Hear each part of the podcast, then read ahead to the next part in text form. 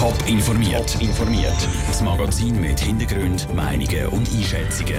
Jetzt auf Radio Top. Wer profitiert und wer nicht von den Bauausbauplänen vom Bund und warum eine Wintertourerin einer fremden Frau eine Niere spendet, das sind zwei von den Themen im Top informiert. Im Studio ist der Peter Hanselmann. Fast 12 Milliarden Franken. So viel Geld wird der Bundesrat ins Bahnnetz investieren bis ins Jahr 2035. Bei so viel Geld müsste man meinen, dass alle ein Stück vom Kuchen überkommen. Falsch. Michel Eckimann. Der Bahnhof Stadelhofen am Morgen um halb acht.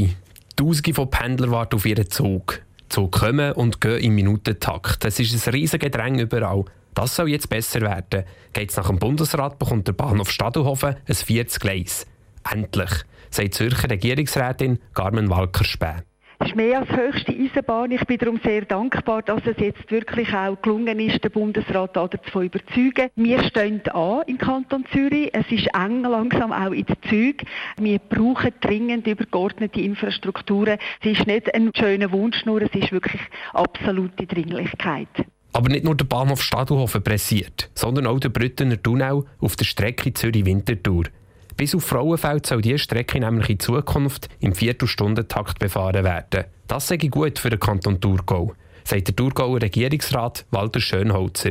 Das Wichtigste sage ich aber, dass man sich äh, konsequent jetzt auf die Engpassbeseitigung beschränkt, dass man anerkennt, dass eben in den Ballungszentren der grösste Handlungsbedarf ist, dass in dem Paket äh, der Brüttener Tunnel und der Ausbau vom Bahnhof Stadelhofen in Zürich und Winterthur drinnen ist. Der Bundesrat will konsequent Verbindungen bei den Knotenpunkten verbessern.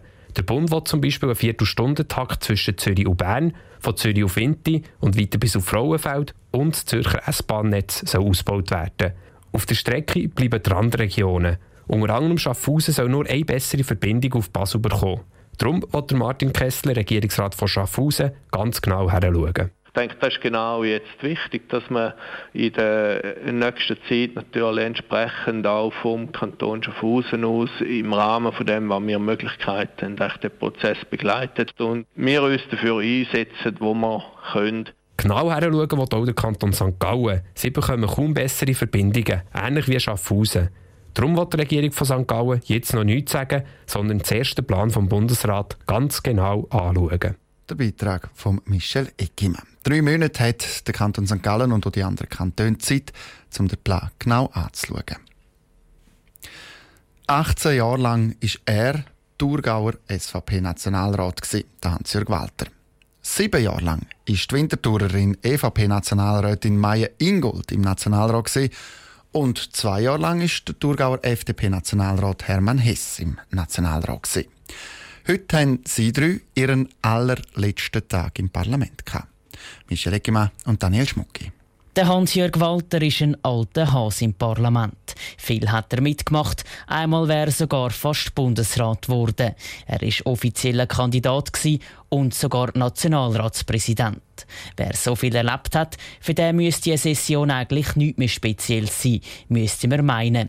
Aber falsch. Es war eine sehr interessante Session, geprägt durch Bundesratswahl. Und das ist natürlich dann immer speziell. Es fokussiert sich auf den Mittwoch in der zweiten Woche. Letzten Mittwoch ist der Ignazio Cassis im Bundesrat gewählt worden. Zum letzten Mal hat der Hans-Jörg Walter also dürfen einen Bundesrat wählen. Der Hermann Hess hat vor zwei Jahren bei den gesamten Neuerungswahlen zum ersten Mal einen Bundesrat gewählt und letzten Mittwoch auch zum letzten Mal.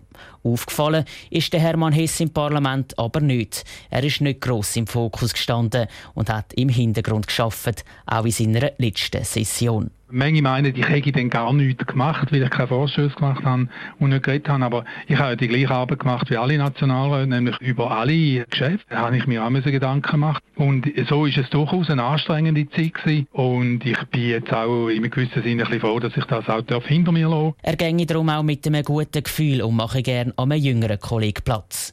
Platz macht auch die Maya Ingold. Sieben Jahre lang ist sie auf Bern ins Bundeshaus an die Session und an die Fraktionssitzungen gegangen, diskutieren und debattieren.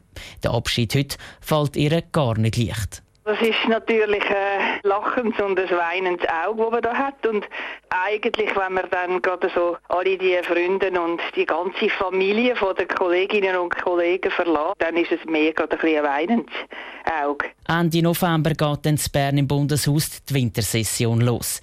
Dann aber nicht mehr mit dem Maya Ingold, dem Hermann Hess und dem Hans-Jörg Walter. Der Daniel Schmucki und der Michel Eckimann haben berichtet. Zu einer ganz anderen Geschichte.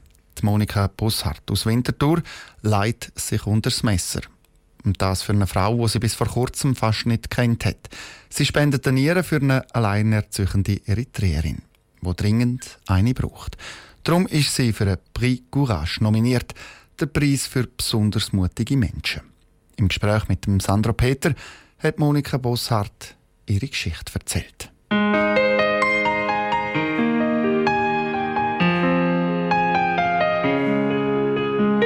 Die Frau schon länger kennt, einfach von der Kirche. Ich arbeite in der katholischen Pfarrei Herz Jesu und wir haben uns einmal getroffen. Wir haben ein bisschen probiert, miteinander zu reden, wie es so geht, wenn jemand nicht ganz gut Deutsch kann. Ich habe gemerkt, dass sie krank ist, aber ich konnte natürlich auch nicht fragen, was hast du?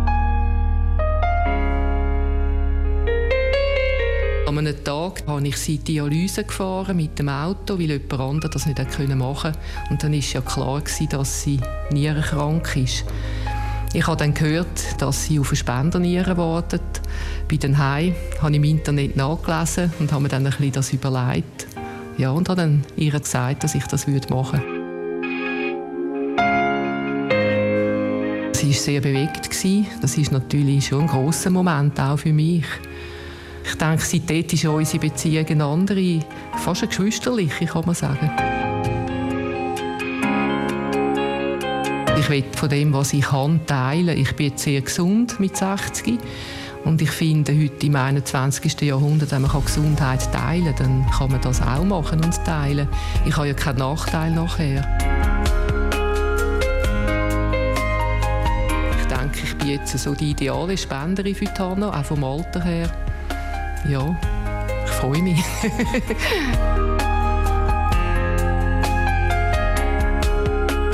ich bin einfach zu Abend zu ihr heim und wir haben einander angestrahlt.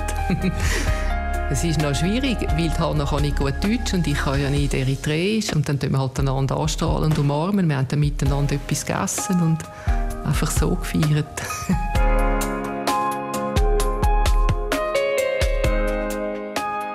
Monika Bossart im Beitrag von Sandro Peter. Schon in einer Woche hat sie einen Termin für die Nierentransplantation.